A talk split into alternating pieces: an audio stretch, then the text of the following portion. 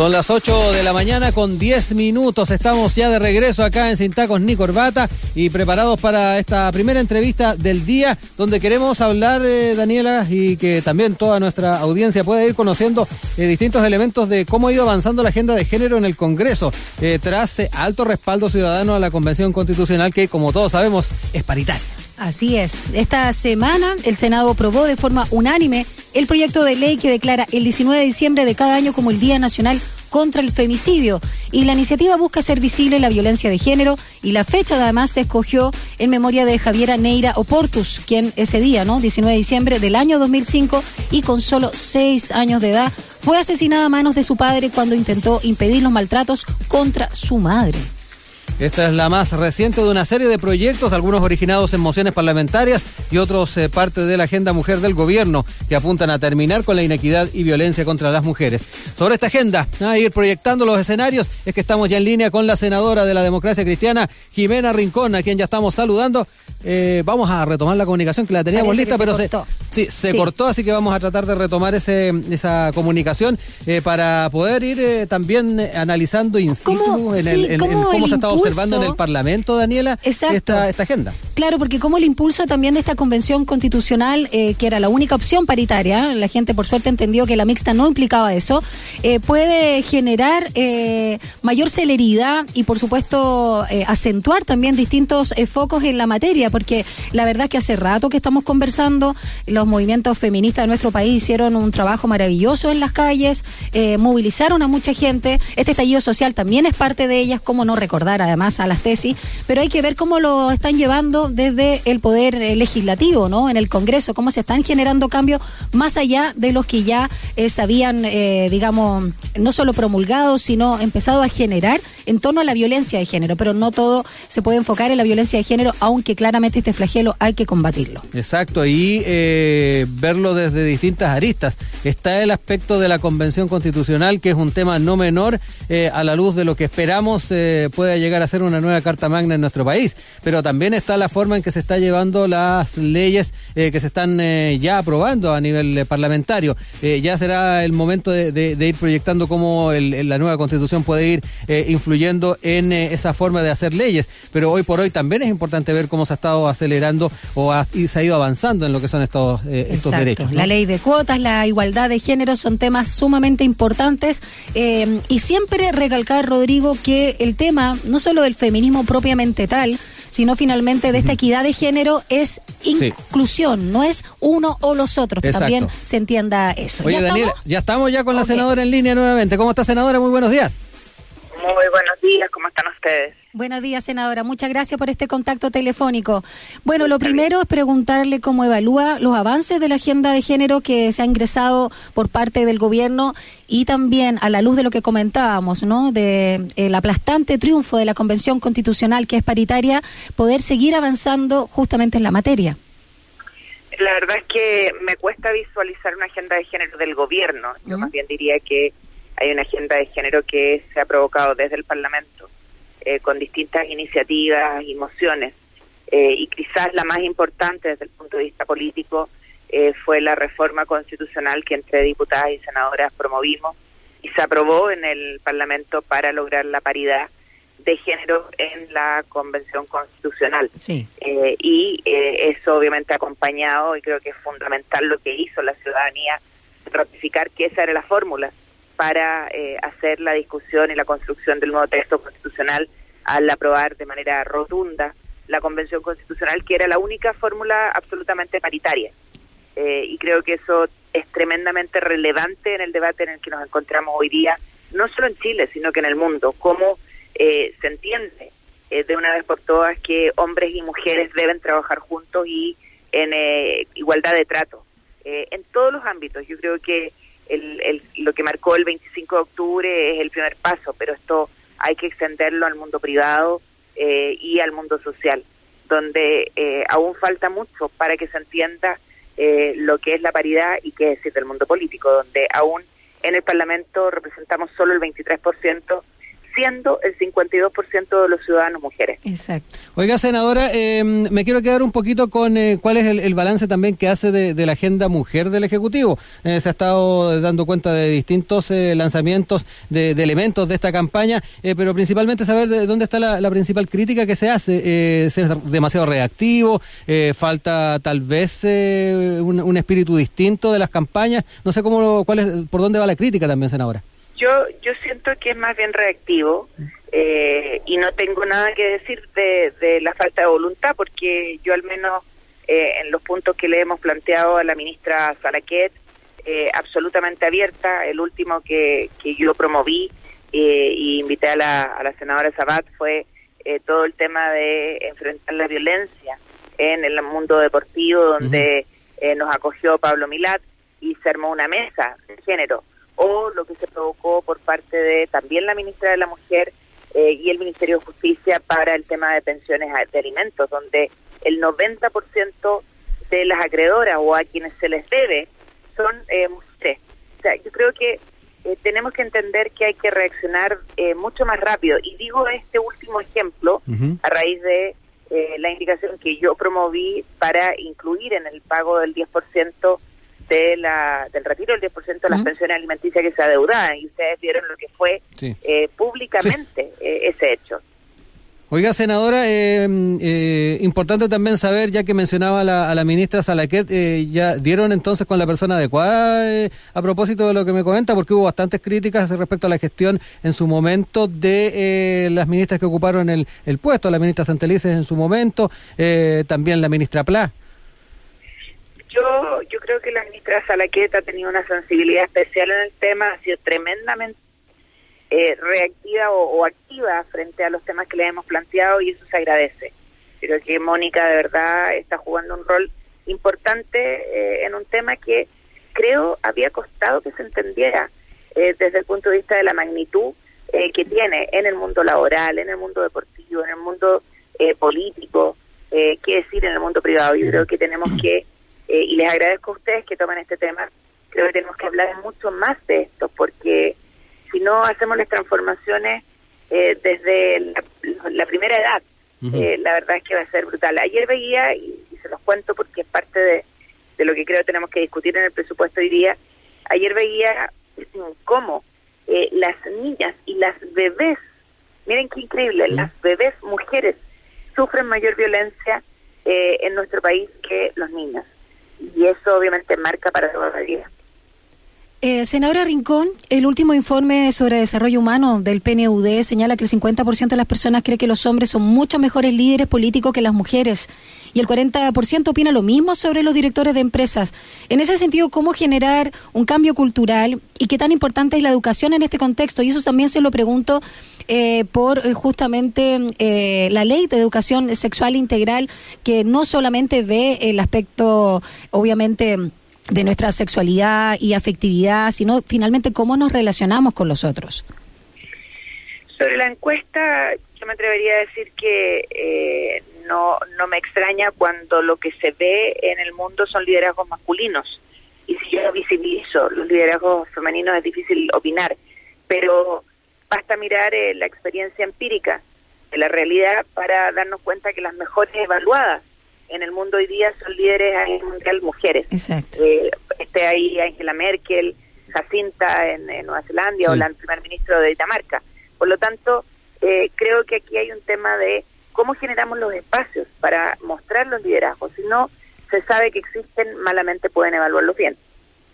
Oiga, senadora, eh, quiero volver también al tema de la convención em, y, analizar un poquito, tal vez desde la interna de los partidos, cómo está observando la, manera en que se va a garantizar también esa, esa paridad a la hora de ir generando los liderazgos y, que esos liderazgos también eh, sean eh, de base, que puedan surgir nombres que vengan de las juntas de vecinos, que vengan de las dirigencias de, carácter vecinal, regional. ¿Cómo observa al, al menos, senador, en su partido esa, esa intencionalidad de poder visibilizar eso, esos liderazgos. Hoy día tenemos, sí, hoy día tenemos eh, Consejo Nacional de la Democracia Cristiana. Yo voy a hacer un punto con esto, justamente con esto, no solamente con los liderazgos femeninos, sino que además con los liderazgos eh, de la ciudadanía, desde el mundo de, los independientes.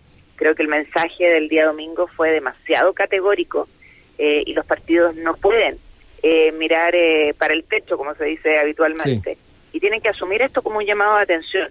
Entonces, yo ya lo he dicho en días pasados, lo voy a repetir cada vez que me lo pregunten, creo que no solo hay que buscar la paridad, que es una obligación legal, así que se va a dar igual por descarte, sino que además tenemos que buscar recoger la, el rol de el mundo social independiente en las listas que conformemos porque si no eh, va a ser más de lo mismo y la ciudadanía no tendría por qué creer que eh, puede renovar la confianza eh, con quienes estamos en política. Senadora, se lo preguntaba porque no es ninguna novedad que muchos de esos liderazgos a nivel vecinal, a nivel de barrios, a nivel de organizaciones sociales están encabezados por mujeres, mujeres que tienen también una larga trayectoria apoyando a sus comunidades. De ahí la importancia también de tenerlo en cuenta. Efectivamente, cuando uno mira eh, los distintos niveles de participación eh, social política, eh, se da cuenta que en los primeros niveles de participación, y los nombras muy bien, ¿no es cierto?, las juntas de vecinos, y podríamos extenderlo a, los comités de vivienda o a los comités de agua potable, en fin, las que están asumiendo la conducción, el peso de sacar adelante a la comunidad son las mujeres. Y la pregunta es, bueno, ¿qué pasa hacia arriba? Y eh, creo que la respuesta es simple. A medida que eh, se va escalando en los niveles de poder, eh, se deja de generar los espacios para las mujeres. O sea, cuando hay que hacer la pega, la pega dura, compleja, difícil de organizar a la comunidad, de sacar adelante los proyectos, ahí las mujeres servimos. Cuando hay que estar en los puestos de representación con visibilidad política, ahí dejamos de servir y están los hombres. Yo creo que aquí hay que entender que cambió, que el mundo está cambiando y hombres y mujeres tenemos que trabajar juntos. Estamos conversando acá en Sin Tacos por Radio Sach con la senadora de la democracia cristiana Jimena Rincón sobre los avances y sobre todo el impulso que da la Convención Constitucional, que es paritaria, para la agenda de género. Eh, senadora, eh, hace un rato le preguntaba también por justamente esta ley de educación sexual integral, la ley de educación sexual integral, por un lado, y también qué pasa con la ley de violencia integral, cómo ve que están enfocadas ambas y por qué todavía no pueden eh, seguir adelante. Mira, no estoy en no estoy en la comisión de educación, así que no no, no puedo eh, hablarte con precisión de cuáles son los problemas que ha tenido eh, voy a hablarte desde la perspectiva de lo que ha sido mi experiencia en la Comisión de Infancia que presido, donde nos ha costado mucho, mucho sacar adelante los distintos proyectos. Tuviste que tuvimos unas largas jornadas, varias, para votar el veto del presidente al servicio especializado de la niñez. Y ahí uno mira, y, y, para qué decir lo que va a ser la, yo le he dicho, la ruta del carbono en las tramitaciones legislativas complejas del gobierno, lo que va a ser la ley de garantías donde lo que uno ve es una eh, permanente eh, actitud de obstaculizar avances de parte del gobierno para temas que son parte de nuestra sociedad. El tema de los niños, niñas y adolescentes es un tema en nuestra sociedad. El otro día yo, la verdad es que decía en la sala que me sentía frustrada porque no lograba entender que el gobierno vetara el, el nivel de exigencias alto que estábamos poniendo para quienes estaban los organismos colaboradores. los organismos colaboradores. De verdad eh, no entender que tenemos que tener altos estándares de quienes están ahí es no entender lo que está pasando en el país y en el mundo. Cuando hemos visto casos de tráfico de niños que están en hogares para eh, pornografía para eh, situaciones de abuso de menores y que no se quiere elevar el estándar, a mí me cuesta comprenderlo. Entonces me pasa lo mismo cuando se discuten estas otras leyes, en donde debiéramos sacarlas rápidamente adelante, porque son elementos claves para que nuestros niños y niñas entiendan eh, el tema de la sexualidad, el entiendan el tema de la violencia, eh, para que cambien conductas. Si nosotros no educamos desde los primeros pasos, estamos cometiendo un error de largo plazo que va a tener consecuencias. Y por eso les decía, eh, les hablaba de este estudio, que me gustaría que pudieran conocer en donde se habla de cómo nuestros niños eh, sufren violencia hoy día, violencia que los marca para toda la vida, y desde cosas súper simples. Eh, no sé si ustedes han escuchado alguna vez esto de que a, las, a los bebés hay que dejarlos llorar. Porque espantoso, no lo encuentro espantoso. Sí. ¿No es cierto? Bueno, eso ha marcado Chile Sí. y ha marcado a los niños de nuestro país. Y eso hace que... Abandono y maltrato. Exactamente, no tengan apego, eh, se sientan abandonados, eh, tengan una actitud de intromisión hacia adentro, de no comunicarse y los marca toda la vida. Eh, y es algo que no se dimensiona en la gravedad que tiene.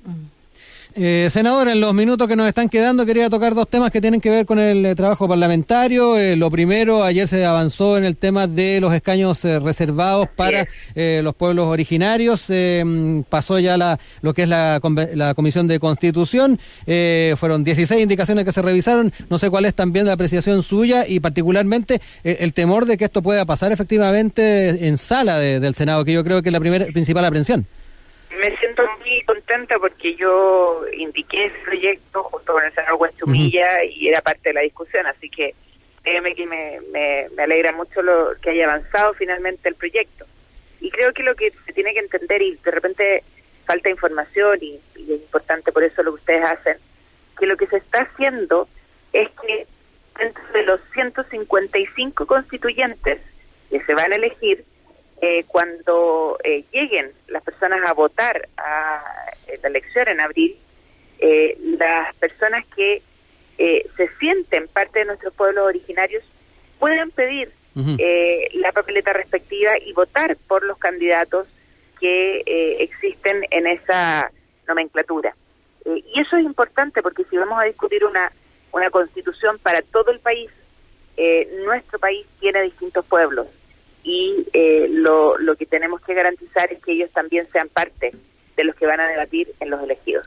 Por último, senadora Rincón, eh, preguntarle si está a favor de un nuevo retiro del 10% de los fondos de la AFP. Si bien hay varios proyectos, eh, algunos están refundidos, pero hay que seguir avanzando. Pero pareciera que el Ejecutivo, el Gobierno en general, está en la misma postura, en la misma posición respecto a lo que se dio en el primer retiro. Mira, yo soy candidata a la, a la presidencia de la República por mi partido. Estamos ahí en un proceso de primaria que debería resolverse a más tardar en enero. Y, y desde la perspectiva de lo que es gobernar el país, no entiendo, de verdad que no entiendo que el Ejecutivo siga de brazos cruzados frente a un drama que enfrentan las familias en Chile hoy día. Hay gente que está a puertas de perder su casa por no pagar los dividendos. Entonces, la alternativa de un segundo retiro, cuando el drama es tan grave eh, y el gobierno no reacciona con medidas que vayan a ayudar a las familias de nuestro país, eh, es inevitable. Y yo lo lamento porque obviamente a esas personas, hay muchas que ya no tienen nada que retirar porque lo retiraron en el primer Sí. retiro. Y hay otras que no tienen ayuda de parte del gobierno. Ahí perdimos, Ahí parece que se fue la señal con la senadora Rincón, sí. Parece que estaba en desplazamiento en algún, eh, Ahí alguna está. zona. Estoy- ahí, Ahí sí, Ahí sí. sí, que se nos fue un segundito. Sí, estoy camino a Valparaíso Claro. a reunirme con eh, distintas organizaciones, dentro de ellas eh, el gremio de restaurantes, eh, que tiene que ver con el turismo y que no ha recibido al día de hoy ninguna ayuda para enfrentar su situación. A propósito de lo que comentaba, ¿no? De la necesidad del retiro, eh, el segundo retiro del 10% por eh, la inacción, incluso como señalaron parte del oficialismo del gobierno. Es que es absoluto silencio e inacción. Entonces dicen que es malo, pero no eh, ponen encima de la mesa nada Ninguna para enfrentar una situación dramática de eh, hombres y mujeres, sobre todo la clase media de nuestro país. Senadora Jimena Rincón, muchísimas gracias por habernos acompañado esta mañana acá en Sin Tacos ni Corbata. Que tenga un lindo día y una, un buen viaje también ahí al puerto de Valparaíso. Un abrazo Muchas grande. gracias a ustedes y un abrazo. Que esté muy bien, senadora. Chao. Son las 8 con